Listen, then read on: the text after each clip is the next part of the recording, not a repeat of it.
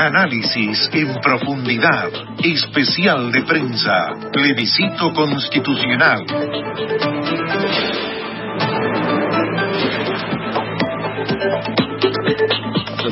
Estábamos conversando aquí en medio de la pausa con Osvaldo Andrade, cómo estaban los resultados, cómo se dieron los resultados. Osvaldo Andrade, Carla Rubilar, ahora está Alberto Mayor con nosotros. Hola Alberto. ¿Qué tal? Buenas noches. ¿Una primera mirada, Alberto? Bueno, a ver, yo creo que bien. Eh, oye, oye, las encuestas le apuntaron bastante. ¿eh? Eso es lo primero. Sí, Así es. Sí. Sí, efectivamente. unas que trajeron de Estados Unidos. No, no, no, no, las encuestas que conocemos. Las encuestas convencionales. Sí, sí, sí, sí, sí, A ver, eh, yo creo que eh, hay una cosa que es bien clara. Eh, para mi gusto, mañana, este, este, es un fenómeno que es otra forma de aparición de lo mismo que apareció para el estallido social. Es el mismo fenómeno que aparece de otra manera, de manera más politizada, más política, más del sistema político. O sea, aquí hay una derrota total del sistema político. Eso es es súper simple, es súper simple porque el, el, primer, a ver, más del 90% de los países que van a un proceso constituyente, que, apruebe, que, van a aprobar un texto constitucional hecho por una asamblea o convención, o consejo, cualquier órgano elegido, más del 90% aprueban su proceso. Nosotros hemos tenido dos procesos, hemos rechazado los dos. O sea, es inédito completamente inédito. Desde el libro de teoría constitucional va a estar lleno de los libros de este ejemplo. Entonces, ¿qué hay detrás de, eso? Bueno, y, esto además refleja todo el sistema político porque el que abrió el primer proceso fue el presidente Piñera, la derecha se bajó del proceso ¿ya? y fue en contra, luego se abrió, lo abrió el presidente Boric y la izquierda se bajó del proceso y fue en contra. ¿ya? Y los que fueron en contra le ganaron los que fueron a favor en los dos casos. Fin del comunicado. O sea, son todo, son, aquí hay un, sistema político que fracasa en dos intentos y todas las, críticas que hicieron al primer proceso aparecieron también para el segundo proceso. ¿ya? Y todas las razones para justificar las acciones que se emprendieron en el primer proceso aparecieron en el segundo proceso. O sea, de una homogeneidad, de una homologación total. Dentro de toda esa derrota hay una derrota que es más grande que le correspondió al primer, en el primer proceso al Frente Amplio, que es el administrador político del proceso, porque lideraba el proceso en términos políticos. Y el Frente Amplio fracasa en poder administrar ese proceso. Y en el segundo proceso le toca a republicanos. En el primer proceso el gobierno es el que queda con una eh, que, queda sin nada en las manos y le cuesta mucho seguir administrando su, su situación porque sencillamente era que estaba a cargo y en el segundo caso le toca a republicanos que se le pasa muy tempranamente la pelota, le dicen, bueno, ahora usted tiene que mostrar qué es lo que tiene y no lo tiene. Y entonces mañana es día de autopsia.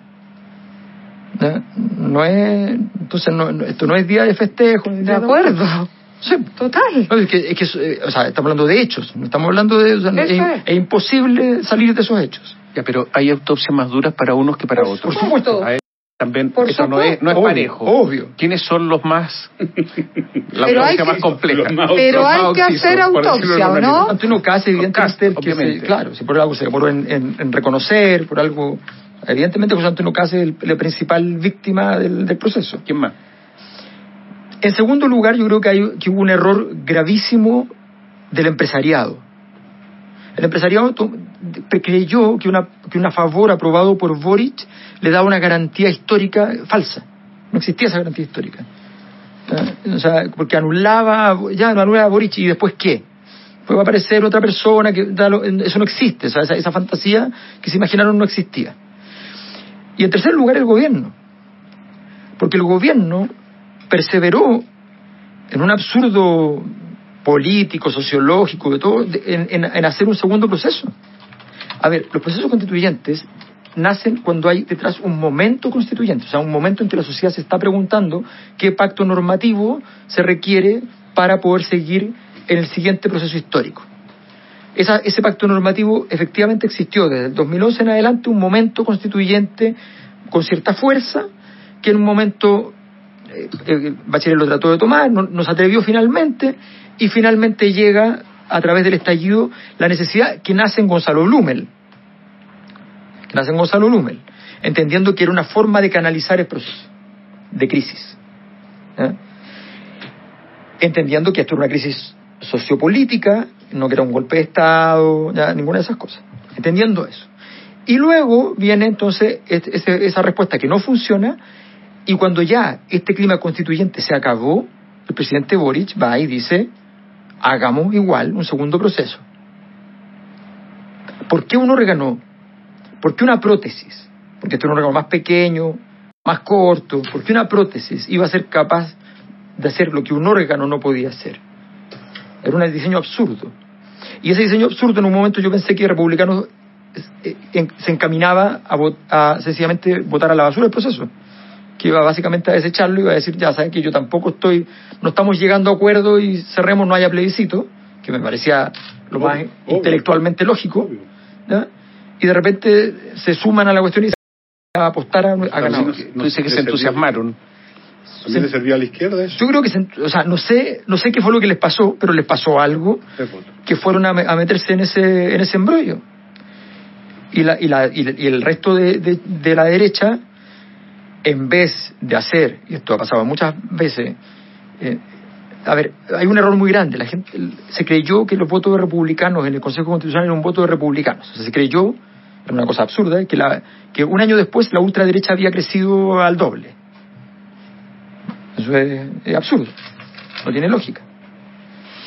Y, eso no era verdadero. Lo que había en ese voto republicano en el Consejo era un voto castigo a Gabriel Boric. Quienes votaron por, e, quienes votaron por, por, ese, por el republicano tenían una excelente evaluación de Elwin como presidente, una excelente evaluación de Frey como presidente, de Lagos como presidente, de Bachelet como presidente. ¿Por qué no habían votado entonces esas personas?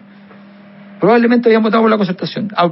Tenía una evaluación de Boric de 1,2 promedio. Era un voto castigo al gobierno.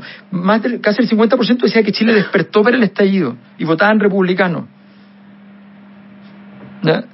Entonces hay un problema de no entender qué es lo que significan las cosas. Todos suelen decir, después de las crisis, es que ya está bueno de diagnóstico, hagamos algo así. Bueno de diagnóstico si no, no sabemos nada. Entonces, por eso digo que mañana es bueno la autopsia.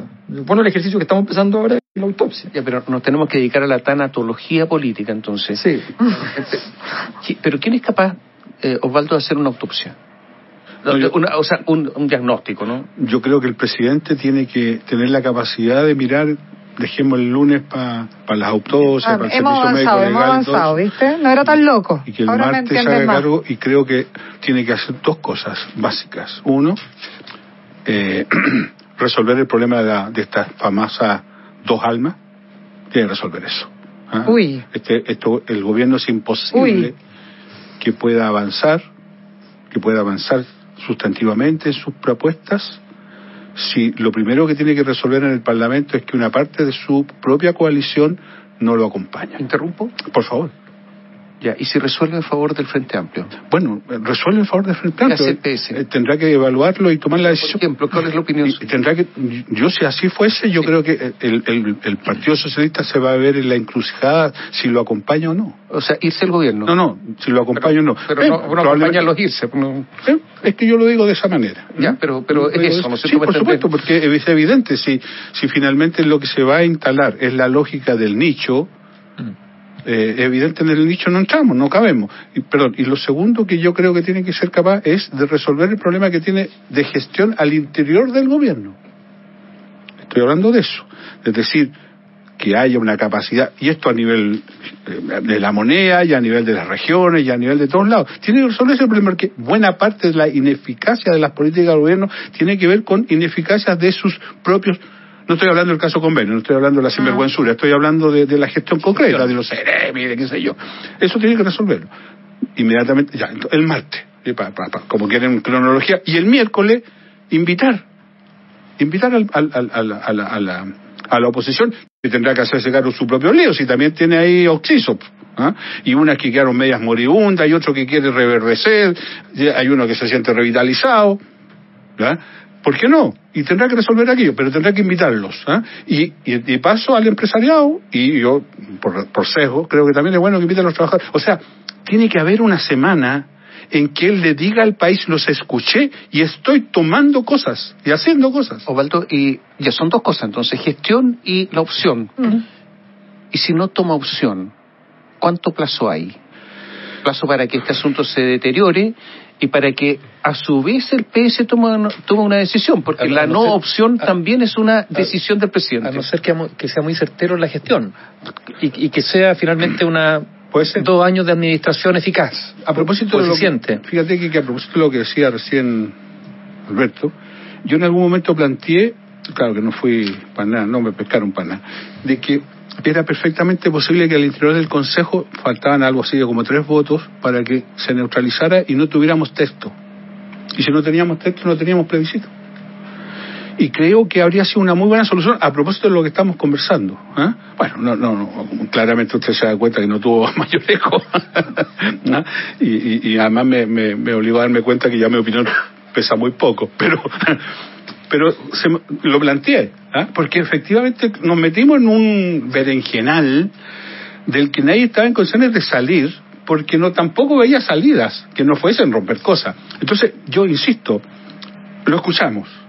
Eh, eh, fue una buena intervención, eh, llamó la unidad, lo hizo de buena manera, el presidente tiene esa, no habla lindo, no acostumbro a ese concepto, pero habla, ¿ah? y, habla bien, la gente lo escucha y cada vez que habla le da bien pero creo que lo que la gente espera ya no es más intervenciones de ese tipo, lo que la gente espera, y, sin ánimo de representar a la gente, pero creo que por ahí va la cosa, acciones. Ya, pero eh, si no hay opción, ¿qué hace el PS? Es que, es que siempre... Si no, hay, decisión, ¿qué hace el PS? Mire, yo, yo ¿Qué tendría que hacer milito en el socialismo desde el año 68 y hemos vivido por menores extraordinariamente interesantes. Hemos hecho cosas heroicas y cosas horrorosas yo no le queda ninguna duda que el Partido Socialista va a tener la madurez suficiente para resolver lo que tenga que resolver en ese momento. No me pregunte a mí qué haría el PS porque sería una impropiedad de yo representarme aquello. Pero yo creo que el Partido Socialista tendría que tomar una decisión porque si finalmente el camino ir al despeñadero no parece razonable. ¿Al despeñadero? Sí, sí, sí. No parece razonable que lo acompañemos en ese esfuerzo. Entonces la pelota está ahí. Y nosotros tenemos que colaborar para que esa pelota se juegue. Y por eso es lo que digo. Y creo que en ese sentido el Partido Socialista tiene, y bueno, y, más gente, ¿no? Y hay mucha más gente que puede ayudar en esto. Tiene que, en, en estas circunstancias, eh, asumir esa responsabilidad. Y, el presidente tiene que asumir esa. Si, el resultado. Alberto lo dice bien, este es, un estallido social de otra naturaleza. Y, hay que hacerse cargo de esto pero no es ya no lo, lo, lo, lo discursivo es insuficiente ya no ya no da ya no da y yo creo que la derecha también tiene que hacerse cargo ¿sabe por qué? porque vienen elecciones ellos tienen una buena opción de ser el, presidente de nuevo este país no sé con quién pero pues y si esto sigue igual que perdió hoy día ¿Ah? tendrá que hacerse cargo porque perdió hoy día también además porque hoy día perdió pues. O sea, bueno, ellos tendrán que decirlo. La Carla de eso ha sido súper explícita y yo me felicito por eso. Claro, pero está bien. Pero, pero hay que hacerse cargo del problema. Yo, yo se haya perdido, se haya ganado. Hay que hacer igual el problema. Estoy 100% de acuerdo en eso. Yo solo me, me, genera una duda un poco lo que tú planteas cuando dices lo de ir al despeñadero. No sé si eso se que el presidente tomara la decisión de gobernar con el PC Frente Amplio o las ideas que yo creo que tú transparentas muy bien. O sea, esas divisiones, esas dos almas que son evidentes. Eh, y, no sé si tú te refieres al despeñadero en caso de que tomara la decisión de irse a las ideas del Frente Amplio del Partido Comunista y no a la socialdemocracia sería bueno aclararlo, pero nosotros nos hicimos cargo, eh, perdiendo, pero nos hicimos cargo de varias cosas. Nosotros abrimos un proceso constituyente el año 2019, tomamos una decisión política, yo estaba en el gobierno y esa fue la decisión. Abrimos un proceso constituyente donde el 78% de la ciudadanía en ese momento, con una emoción que a mi juicio era la esperanza, dijo que creía que ahí ponía su ficha para los problemas que este país tenía. Posteriormente, esa esperanza cambió al año pasado, para ser bien honesta, dado un grave proceso constituyente que se hizo muy mal, hacia un, un estrés postraumático que generó miedo. Eso es lo que yo creo, esa es mi, mi experiencia de la emoción predominante del año pasado, miedo, miedo. Y terminamos en una emoción, a mi juicio, esto es mi opinión, que se llamaba rabia. Y la rabia permitió que en el en contra se encontraran personas diametralmente opuestas en ideas en la rabia. Esa es mi opinión, esa es mi diagnóstico, puede estar equivocada, lo analizaremos, lo miraremos, que yo creo que Alberto tiene razón, hay que mirar para poder entender qué está pasando. Pero ¿por qué nosotros abrimos y se generó rabia con nosotros de nuestro propio sector? Porque nosotros decidimos cumplir nuestra palabra. Cuando nosotros fuimos por el rechazo ayer, el, año pasado nosotros dijimos que íbamos a ir por una nueva constitución y una mejor constitución. Tú dirás, no era mejor constitución, la gente dijo que no era mejor constitución, nosotros estábamos convencidos de que el proyecto era una mejor constitución y cumplimos nuestra palabra. Se enojó con nosotros gente que dice que no debiéramos haber abierto jamás este proceso, que eso fue un error y nos pasaron la cuenta en este proceso. Sí, pero nadie podrá decir de que nosotros no cumplimos nuestra palabra, que nosotros fallamos en lo que prometimos. Nosotros dijimos una nueva y una buena. Discreparán si era buena o no buena, nosotros nos convencimos de eso y fuimos a defender esta posición y perdimos. Perdimos contra ustedes y también contra los nuestros, que nos pasaron la cuenta. Entonces, yo creo que lo que tú dices es muy interesante. Van a tomar una definición, nosotros tomamos una definición. Fuimos y llevamos un texto, pudiendo no haberlo hecho, porque efectivamente los republicanos podrían haber dicho, nosotros nunca quisimos este proceso, votemos este, y tú dices, ¿por qué se metieron en este embrollo? Es una buena pregunta. Podrían haberlo hecho y no lo hicieron, y definieron que fuera la ciudadanía la que tomara la decisión, que me parece correcto en la democracia. Entonces, es bien interesante porque nosotros tomamos una decisión y no fue mal. Ustedes, ¿cuál es la decisión que van a tomar? Una cosa muy corta es que, Alberto, ¿qué, debería ser el presidente? A ver, contesta, pero... Sí, primero, primero solo decir que yo creo que, es importante entender que yo entiendo que hay muchos actores que han logrado cierta consistencia en su actuar, pero si el sector no es consistente, o sea, porque tengo un ejemplo. Cuando parte el proceso del 2019, ¿ya? la derecha está se sienta, incluyendo la UDI con mala cara, pero se sienta. Así es. Pero a los pocos días, antes de que se haya elegido a nadie, antes que haya salido una idea, antes, empieza Andrés Alaman a decir que ya va por el rechazo. Y empieza a aparecer un, todo un sector que se empieza a configurar en el, antes de que haya texto. Es verdad que después el texto invitaba bastante a votar rechazo. ¿El año pasado? Claro, pero, pero, pero, antes de eso ya estaba ocurriendo. Y en este caso, en este caso también, mientras hay un discurso en la centro derecha de decir, de manera muy elegante y fina, pero de más o menos decir, hay que poner una especie de, de, valla, de barrera higiénica para no llegar a la ultraderecha, finalmente, si ven que tienen los votos de la ultraderecha, empiezan todos a mimetizarse y a parecerse bastante a la ultraderecha y a decir más o menos las mismas cosas. Entonces, esa, eso igual hay una falta de, de, consistencia que también está, está presente. Eso con eso solamente quiero decir que creo que es cierto que en un 75% de los actores, pero al final el mensaje para la ciudadanía no es tan claro de que hayan sido consistentes en uno y en otro. Y lo que, lo que es importante es el, mensaje a la ciudadanía y no lo que uno cree que hizo. Uno muchas veces en política cree que hizo una cosa y le salió otra. Respecto al, punto de fondo, ¿qué tiene que hacer el gobierno? Bueno, el gobierno, primero, por definición, por definición teórica, la crisis significa que estás tarde. Es una definición. Cuando Edipo se da cuenta que se casó con su madre y mató a su padre, ya se había casado con su madre y ya había matado a su padre. El concepto de crisis refiere a una situación que ocurrió en el pasado, no en el presente. Entonces, esta crisis, este momento en el cual se nos explicita, Aristóteles muy inteligentemente lo llama reconocimiento, no crisis. La crisis es cuando ocurren los hechos. El reconocimiento es cuando me doy cuenta. Esto fue un momento para darse cuenta el estallido social era un momento para darse cuenta porque, como dice la Biblia, que es un, texto que es referencia para nuestra cultura, Cuando, vos, cuando un Dios habla con voz rotunda y estruendosa, su mensaje debe ser sumamente claro, ¿no? Bueno, no fue claro, todavía estamos hablando entre problemas sociales y golpe de Estado. Bueno, ahora tenemos un segundo señal respecto al sistema político. El, el gobierno no tiene derecho lo que dice Osvaldo es muy cierto, no tiene derecho a seguir explorando posibilidades de un diseño de coalición política al interior de los gobiernos. Es, al igual que hacer un reglamento constitucional, algo que es estándar mundial. Manda la coalición que manda y manda el grupo que manda. En España no cabe ninguna duda que Pedro Sánchez manda. Se le critica por eso. No porque no se entiende quién manda. Y eso es un primer problema. En segundo lugar, definiciones, definiciones claras. O sea, si tú vas a buscar consensos, una política de consenso, lo primero que tienes que lograr es que haya gente que se siente en la mesa, que tenga un temario claro, que tengas propuestas claras y que ojalá el proceso de conversación no sea altisonante. No saliendo, nos reunimos, porque si yo me siento y ahora salgo y digo, nos reunimos, pero no hemos avanzado nada. Tuvimos tres horas. No, no Te tendrás que callar una semana, al primer acuerdo comunicar un primer acuerdo, al segundo acuerdo comunicar un segundo acuerdo, y trabajar con cierto silencio y tranquilidad y salir del momento histérico que hemos estado envueltos durante todo este tiempo, porque estamos estado envueltos en un momento histérico.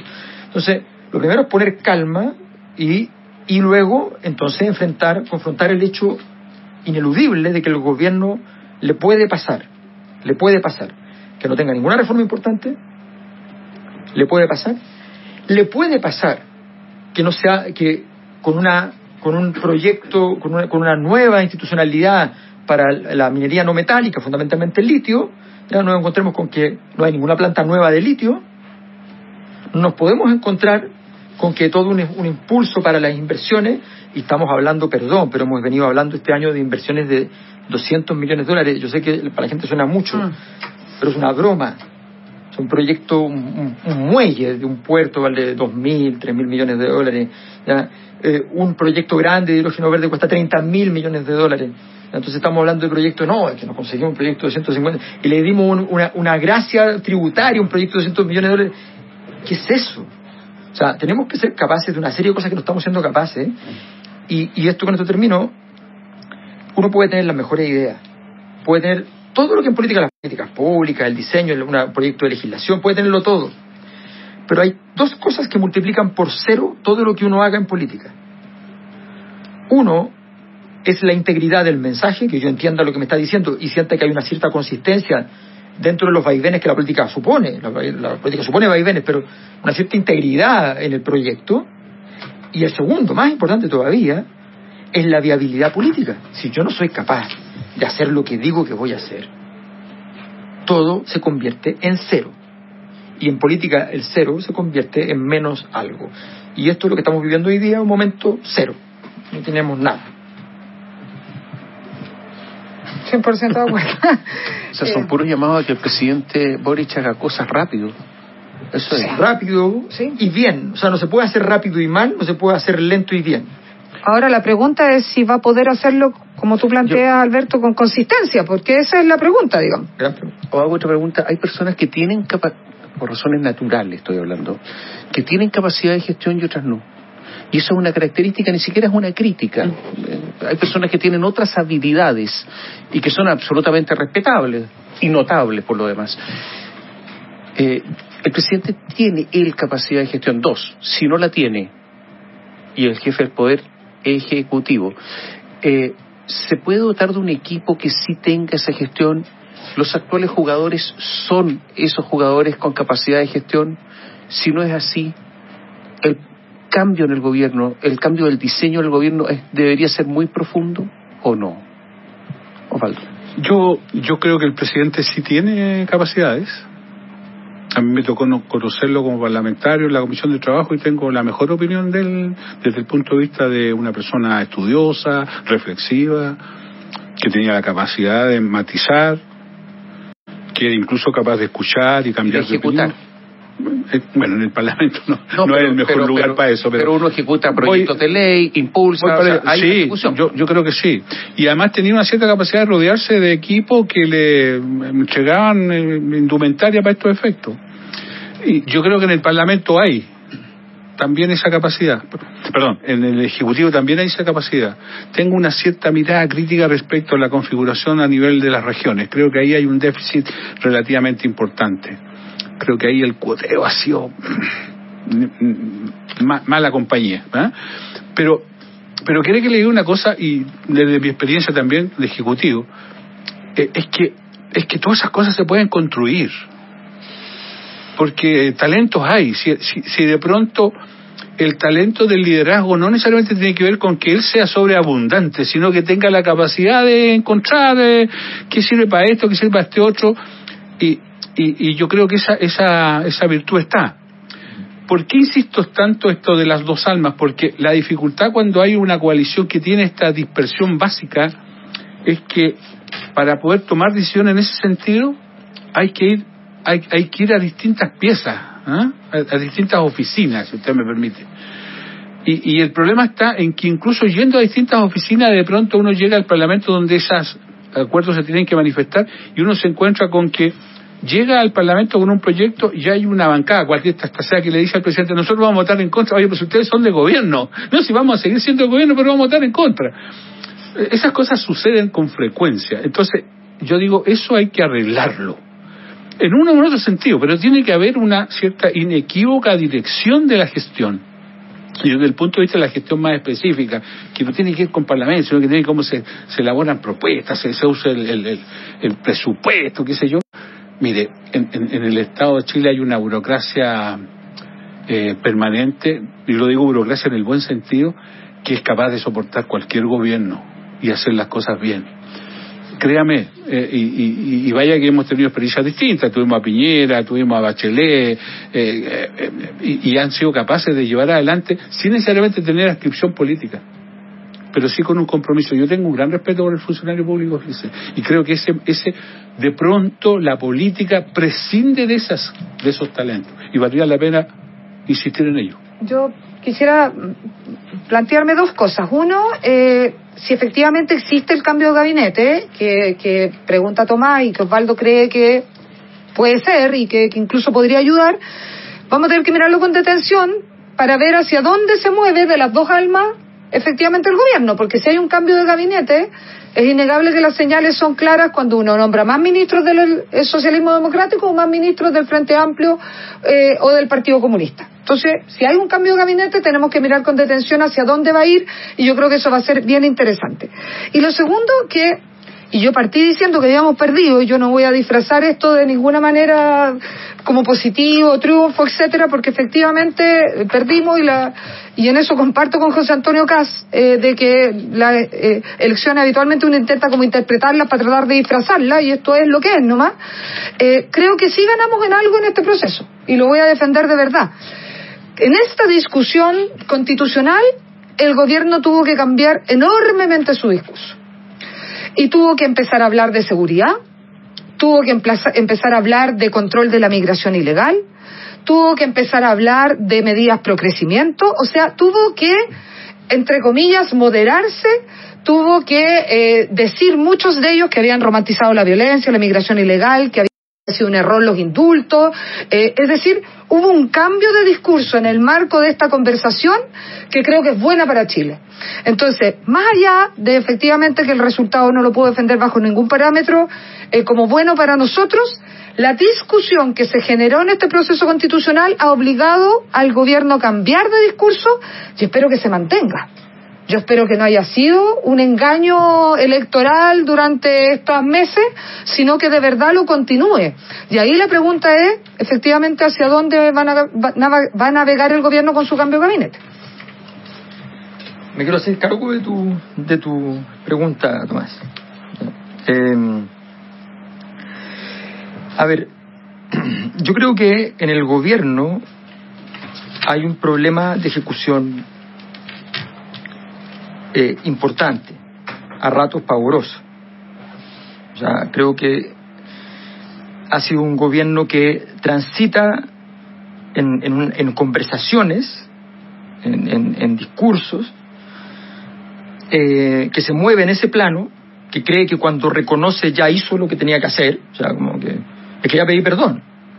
Pero después de pedir perdón porque te equivocaste, uno tiene que hacer algo que tiene que ver con lo material, ¿no? Hay una dimensión material de la realidad que no es solo la discursiva. La política tiene dos grandes dimensiones.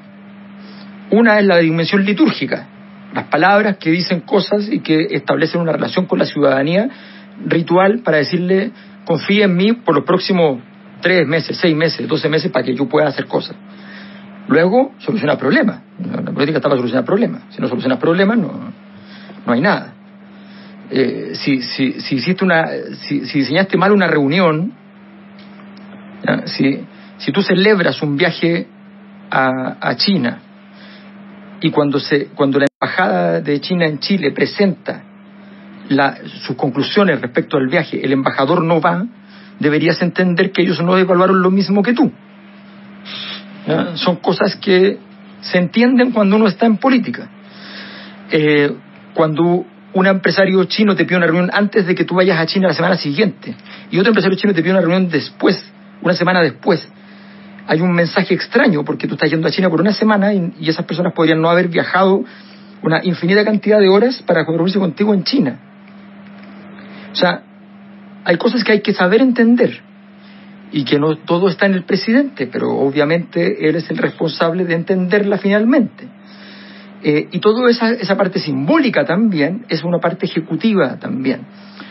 Los, los presidentes que no son muy ejecutivos existen y a veces pueden hacerlo bien, siendo una especie de jefe de Estado, por ejemplo. ¿ya? Entonces, eso, esos presidentes que son como reyes, ¿ya? pueden existir, porque saben delegar funciones, porque saben hacer la pregunta para que otro tenga un buen diagnóstico, porque un presidente que le puede decir, ¿sabe qué? Quiero saber, me hagan una proyección de 10 años del precio del litio, porque quiero saber, ¿ah? entonces tráiganme un informe para saber con qué me voy a mover, y los que vienen después también, y hagamos proyectos de mediano plazo. Esa persona tiene una mirada, tiene una mirada, eso, esa mirada es una mirada ejecutiva aunque no sea una capacidad de ejecutar muy grande. Eh, hay presidentes en el mundo que dicen, eh, yo hoy día me bajé en el aeropuerto y había varias cosas que no funcionaban. Hay países enteros que dicen, en mi aeropuerto no puede fallar nada porque es mi imagen país más importante. Acabo de mostrarle un video en el avión a las personas de mi país, se bajan y no, los baños están sucios y no funcionan las, las escaleras mecánicas. No, pues. Entonces, son cosas que son, no digo sencillas, son claras. Entonces, ¿hay formas de presidente que no son tan ejecutivos? Sí. Pero lo que no existen, no existen, son presidentes con capacidad, con, cuyo gobierno va a tener capacidad ejecutiva, que cumplen un rol de estrella de rock de su sector y no un rol presidencial. Eso no existe. ¿Cómo define Alberto la estrella de rock? Una estrella de rock es una persona que está preocupada de ser lo suficientemente eh, atractivo para las masas sin necesidad de articular un discurso político asociado a, a ese proceso, en, en, en, en, caer en gracia. ¿ya? Eh, entonces, y eso y esa y esa y esa cosa de que de ese magnetismo que sirve en política sirve en política que puede producirte votos en política no te va a producir ninguna capacidad cuando tú estás en un gobierno. Te hace un gran candidato te hace te hace infalible en cierto tipo de escenarios pero resulta que cuando te toca ser ejecutivo que es el punto resulta que tu predilección porque tú hay un momento en que tú tienes que decirle a tu pueblo perdone voy a hacer algo que no le va a gustar Estoy convencido de que no le va a gustar, pero tengo que hacerlo porque es lo que corresponde hacer. Y eso no es una estrella de rock, evidentemente. La estrella de rock trata de hacer el, la parrilla programática de sus canciones es la mejor para poder obtener esa, esa fama ilimitada que requiere el rockero. Bueno, no es el caso. Entonces, el, yo creo que hay un, hay un diseño muy equivocado de pensar que cada vez que se junta una masa de personas alrededor del presidente, el presidente está haciendo su trabajo bien falso. Y creo que la capacidad ejecutiva del gobierno está muy por debajo de lo discreto. Y en ese sentido, y, y, y, si, el, si, el, si el énfasis del próximo periodo, por decirlo así, o de este nuevo ciclo, es eh, concentrar el esfuerzo en dos o tres proyectos de estos que se han dado de llamar el emblemático, pero sí hacer una acentuación muy irrelevante al tema de la gestión vinculada con problemas específicos que la ciudadanía entiende como sus prioridades, la verdad que que sean del socialismo democrático, que sean del Frente Amplio, que sean independientes, no es lo relevante. Lo relevante es que hagan la pega. Eh, yo en, los gobiernos de la concertación conocí muchos ministros que lo hicieron muy bien y que no necesariamente tenían una inscripción política determinada en un partido determinado y lo hicieron muy bien. Entonces, si el enfoque de la evaluación va a ser cuánto entran de esto y cuánto de esto otro, creo que es una equivocación. El punto es si entran gente idónea. Y, y, y, y desde ese punto de vista, si este es el énfasis, pudiera no serlo, y estoy hablando de tontera, pero si este fuese el énfasis, yo eh, eh, la evaluación la haría en ese, en esa, en esa dimensión. Y desde ese punto de vista, entonces, el Partido Socialista, hablemos del Partido Socialista, eh, tendría que dejar completamente en libertad de acción al presidente y no empezar a poner líneas rojas, decir si se, si se va a Carlos Montes se tiene que ir Crispi, todo ese tipo de cosas que hemos escuchado, esta es una frontera que no se puede pasar, lo, lo que hemos escuchado en los últimos días y, y, en forma pública. O sea, libertad de acción al presidente. ¿Usted se acuerda que nosotros llegamos al gobierno después, ¿ah? y, y después de haber pasado algunos momentos adhesión. bien bochornosas, como que se nos negó haber participado incluso en una primaria. Pareciera ser que no haber participado en la primaria fue una buena idea, pa, porque a lo mejor si hubiéramos participado habría ganado Jadwe, vaya uno a saber. Pero hicimos una, una expresión bien nítida, dijimos nosotros entramos sin condiciones. Por eso, un contrato por adhesión, Y prácticamente. hemos sido, eh, eh, hemos sido, eh, hemos cultivado esa decisión. Y- y- y cada vez que podemos lo hacemos porque es parte de lo que fue nuestra propia, o sea, en los gobiernos de la concertación más de algunos. Tuvimos dificultades y mantuvimos, y allí se generó esta idea de la su, el suprapresidencialismo, ¿se acuerda? Que incluso se teorizó al respecto. Vamos a persistir en eso. Pero mi punto es otro. Mi punto es que si de pronto, y esta es una evaluación que hace cualquier partido político, por favor, uno siente que su gobierno no está cumpliendo con... O sea, a ver, si yo mañana sintiera que en el gobierno del presidente Boris no se está cumpliendo con compromisos en materia del derecho decente de los trabajadores, por supuesto que va a ser no solo crítico, sino que voy a decir derechamente, no voy a volver a la vieja frase que me hizo famosa en el último tiempo, pero voy a agregarle que no es mi gobierno. Porque es obvio si, si uno está aquí con- por convicciones, no por adhesiones personales. Espero que no lleguemos a eso. Yo creo que el presidente tiene que tener la capacidad de articular estas almas. Si no es tan complicado, depende muchas veces de mucha persuasión, de mucha explicación y también de cierta autoridad. Si cuando un ejecutivo la gallada espera que tome decisiones y, y- para eso se le entrega una autoridad legitimada por la votación popular, esa autoridad hay que emplearla. No exagerar, como a algunos les gustaría, pero hay que usarla. si el presidente quiere conversar con la oposición, eh, los liderazgos de la oposición también deteriorados. Castro hoy día de todas maneras, Evelyn Matei también hoy día es una perdedora. Eh, presidente de Renovación Nacional se conoce poco. Hizo un ejercicio el otro día a gente ba- bastante informada. ¿Cómo se llama el presidente de Renovación Nacional? No le fue muy bien. Entonces, eh, eh, eh, Está partiendo, líder está de la partiendo, UDI, está nuevo, partiendo, ¿no? está partiendo. líder de la UDI más o Yo menos. un hombre más moderado, No, no, pero no, tan no- conocido por Bueno, eso mismo. Y Piñera también perdió, ¿ah? Sí, Por Piñera, favor, no nos olvidemos, Piñera po. también perdió. No, y, y justamente, ¿con quién, a quién llama el presidente Boris como líder de la oposición hoy día? En medio de, este, de esta derrota. A ninguno, tiene que llamar a varios. No, está bien, pero a ver quiénes son, pues. ¿Quién, y No, quiénes tiene que tienen llamar a la- influencia, y, y y quiénes tienen influencia al interior. A ver, yo personalmente creo, obvio, yo creo que Sí, aquí, pero más allá de eso, hay personas que tienen impronta, ¿no es cierto? Claro, sin duda. ¿Hay gente con impronta en la derecha hoy día? o sea, yo creo que está bien, efectivamente perdimos esta elección eh, y, y decir otra cosa sería mentir, pero eh, discúlpenme, hay un 45% de ciudadanos de este país que votaron por este proyecto constitucional, de los cuales un porcentaje nuestro se fue a votar en contra. O sea, no me digan aquí que tampoco estamos en el suelo, en el piso y nadie puede dialogar con nosotros porque eso no lo creo. Ah, yo, yo voy a reconocer la derrota, pero aquí hay un 45% de ciudadanos que respaldó este proceso constitucional y 45% de un país es mucha gente. Mucha, mucha gente. ¿Ya?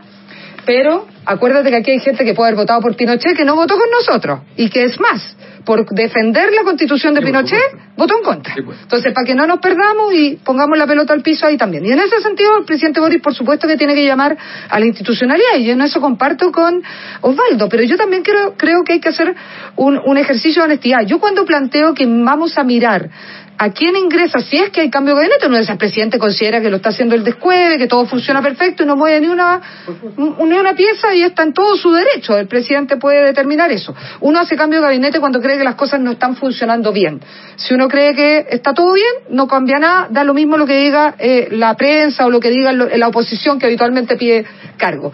Dicho eso, yo creo que es importante decir de que si lo hace porque piensa que las cosas no están funcionando bien, yo creo que es indispensable para ver con quién dialoga y si vamos a llegar a un acuerdo, si son más del socialismo democrático o más del Frente Amplio PC por razones evidentes. Ideológicamente estamos muchos más separados del Frente Amplio y del PC que del socialismo democrático. Si muchos de los acuerdos y las reformas que se hicieron, incluso la reforma de Pinochet- a la constitución de Pinochet y la transformaron en la constitución de Lagos, supuestamente, que después renegaron, tuvo que ver con los acuerdos que nosotros llegamos con la concertación.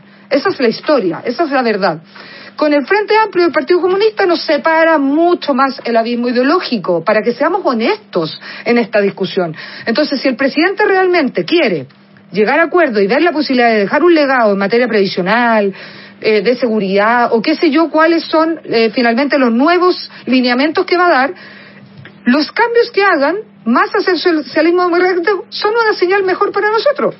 Al contrario, ¿qué es lo que yo creo? Y ahí quizás yo discrepo un poquito contigo, Alberto. Yo creo que en esto el presidente Boric ha optado por darle una señal al voto duro, a ese que le gusta que sea un rockstar, a ese que le gusta la bicicleta, le gusta el trote, le gusta el cerro, le gusta el choripán con eh, leche con plátano. A ese sector más duro del rockstar él le sigue hablando. ¿Y qué dice? Si yo me quedo en este 25% y después yo me acerco al último año de gobierno donde todos los presidentes aumentan un poquito, quizás me voy cercano al 35, al 40 y quedo paradito, yo y mi sector, para la que viene. Y yo personalmente creo que eso es una estrategia. Eh, yo creo que ellos están pensando en hablarle ese nicho duro, da lo mismo si llegamos a un acuerdo, da lo mismo si dejamos legado, lo que yo necesito es mantener esa base electoral que me va a dar sustento como proyecto político para quizás volver en no sé cuántos años más. Esa es mi opinión y por eso creo que hay un cierto desprecio de los acuerdos y de moverse un poco en la idea y por eso el presidente dice retomar la reforma tributaria, retomar la reforma previsional, pero no le pone un apellido de si va a ceder un poco o va a insistir y se va a volver a golpear eh, contra la pared, porque perdónenme, eh, no, no vamos a, lograr ningún acuerdo si insiste con los mismos proyectos que presentó. Eso no va a cambiar en un, en un acto de honestidad intelectual. Sí, una cosa, Carla, es que yo estoy completamente de acuerdo con eso. Yo creo que efectivamente el gobierno, de hecho el gobierno considera que el 30% es un buen resultado de aprobación. ¿Mm? Que a mí me sorprende, pero bueno, ese, ese 30%, si tú no entiendes el fenómeno de que ese 30% tiene ese, está allí porque está mirando a Cast. Mm. Porque dice, estando Cast ahí al frente, con posibilidad de crecer, yo me atrinchero acá. Y no busca otra alternativa porque se supone que esta era la alternativa que se había logrado construir en todo este tiempo. Y por tanto no tiene mucho donde ir. De hecho, si tú miras todo el cambio en los valores y todos los datos más estructurales, todo se movió a algo mucho más concertacionista, pero los votos no. Entonces, están refugiados allí algunos, y otros se fueron a refugiar a la derecha. El 30% de la votación de Evelyn Matei en este momento, de una de AMIDE, el 30% votó en contra del votante Evelyn Matei. Eh, partieron, decíamos, en republicanos, que tenían una cosa muy rara al principio, después ya están en Matei, como que se están, están buscando, están buscando. Bueno, en ese proceso, en ese proceso, yo lo único que digo es, a ver, la, la centro derecha, ¿ya? Perdón, pero esto es típico de fenómenos de malestar social. El malestar social produce confusión y absurdo. Este proceso, ya lo decíamos, lo abrieron uno, terminaron otro. O sea, todo en contra de todo, todo la gente izquierda defendiendo a Jaime Guzmán, todo. Total. Una locura total. Bueno, en ese absurdo, lo único que te llama la atención es la gente extrema porque te hace sentido. Porque tiene un significado en medio del absurdo. Tú dices, una cosa tan radical tiene significado. El puro por acá y el puro por allá. Entonces, y la de centro derecha, en vez de decir, bueno, yo voy a tratar de, hasta que se entienda mi mensaje, voy a insistir con lo mío, que es una cosa más concertación, más de centro, más centro derecha, pero más concertación, y no me voy a ir al extremo. No, pero la tendencia es como, no, pero es que igual están sacando votos, tenemos que ir para allá, y, han perdido las convicciones, y por eso se hace muy difícil ese diálogo que tú dices, también con el Frente Amplio, que también ha ido unas búsquedas inconsistentes, bastante estériles hacia una mirada más concertacionista, pero que no han sido capaces de hacerla, hacerla cuajar. Pero, sí, ¿qué, ponemos como dato importante de, este, de esta situación? ¿Qué es lo que nos motiva? ¿Qué, ¿Para dónde apuntamos? Mm. Porque si es cierto lo que hemos dicho en el programa, de que la ciudadanía da una nueva oportunidad, que hay ahí un conjunto de demandas insatisfechas que generan bronca, rabia, qué sé yo, y que hoy día esperan, habiéndose cerrado el ciclo o el momento constitucional, que se hagan cargo. A la ciudadanía le importa un diablo quién, quién converse con quién, pues. Si lo que le importa es que alguien se haga cargo del problema. O sea, la ministra Jara es militante comunista y como es militante comunista, como es de ese lado, entonces no hay que hablar con ella. Oye, por favor, ¿en qué país estamos? Si lo que nos importa son las pensiones, no quienes conversan para las pensiones, ¿me explico? Eh, Yo ahí veo un problema, un problema de, de- cierta cerrazón, ¿ah? de, poner por encima más el interés partidario, de sector, lo que tú quieras, que puede ser muy razonable, pero nos olvidamos de todo lo que hemos hablado desde el comienzo a propósito del resultado electoral de hoy día. Eh, voy a volver a poner el, el- el ejemplo de Puente Alto porque yo sé que Carla lo conoce muy bien. Al viejo de la población de Puente Alto, lo que le importa es que se enfrente el problema del empleo, la seguridad, lo que tú quieras, y quienes conversen para ellos sean, ojalá todos los que tengan que conversar, ¿te fijáis? Y que si son del socialismo democrático, son del Frente Amplio, son independientes, me da lo mismo. Porque lo que me importa es que se hagan cargo de mi problema, pues. Entonces, yo creo que ese es el enfoque que hay que romper. Cuando el gobierno del presidente Piñera citó una cosa de infancia, invitó en el Parlamento, el único que fue fue Boric. Y Natalia Castillo. y- y- está bien. Y el resto se negó por, qué sé yo, cualquier razón. Fue, pues, y le provocó un problema tremendo en su sector, que todo lo que ya conocemos la historia. Bueno, si no estamos dispuestos a, romper huevo con los propios, ¿por qué romper huevo con los otros da, da lo mismo, si es parte de la naturaleza de las cosas? Pero cuando uno rompe huevos con los propios, ahí se ven las valentías políticas. pues. Entonces aquí yo creo que hay que hacer abstracción de esas cosas. Si el gabinete del presidente Piñera, del presidente Boris, eh, eh, insisto, no tengo idea qué va a pasar, pero fueran solo técnicos, bueno, y, habría que empezar a ocultar primero de dónde vienen antes de conversar con ellos. Oye, si, si están mandatados por la persona que tiene la mayor legitimidad electoral en este país, que es el presidente de la República, querámoslo o no, nos guste o no nos guste, y se está haciendo cargo de un problema que, que, que es atingente a una cantidad de personas de las que todos, con las que todos convivimos normalmente. Entonces, yo creo que ya llegó un momento donde hacer un poquito abstracción de estas cosas. La, la gracia de la concertación es primero, es que juntó dos mundos, que habían tenido un antagonismo, perdóneme, a la hora se puede decir, pero la puta madre, pues. ¿Ah? Sí, nosotros votamos por Elwin, pues. ¿Ah? Y lo hicimos porque pusimos por, de por medio un interés que era un interés, ser un concepto que no, no es muy usual en los socialistas, pero por interés patriótico, de la gente. Bueno, y lo que conversamos después, y, y pucha, que hablamos con tipos malos, y con pasados tremendos. Y los pensamos porque pusimos por en medio el interés de las personas. Entonces, yo, yo, yo trataría de no darle tanta importancia a eso, lo digo con mucha sinceridad. Yo creo que lo que importa es si es verdad que creemos que hoy día hay que hacerse cargo de estas cosas, con las urgencias que requiere, y todos los que puedan conversar. Y si no ven, y si no van, y, lo- lo- y- si el gabinete es muy cargado por un lado, bueno, habrá que invitar a los empresarios, pues. Y a lo mejor habrá que llegar a acuerdos con ellos, a lo mejor es más fácil llegar a acuerdos con ellos. Y, y en una de esas llegamos a un gran acuerdo tripartito, Estado, em- empresarios y trabajadores, y desde ahí se generan cosas.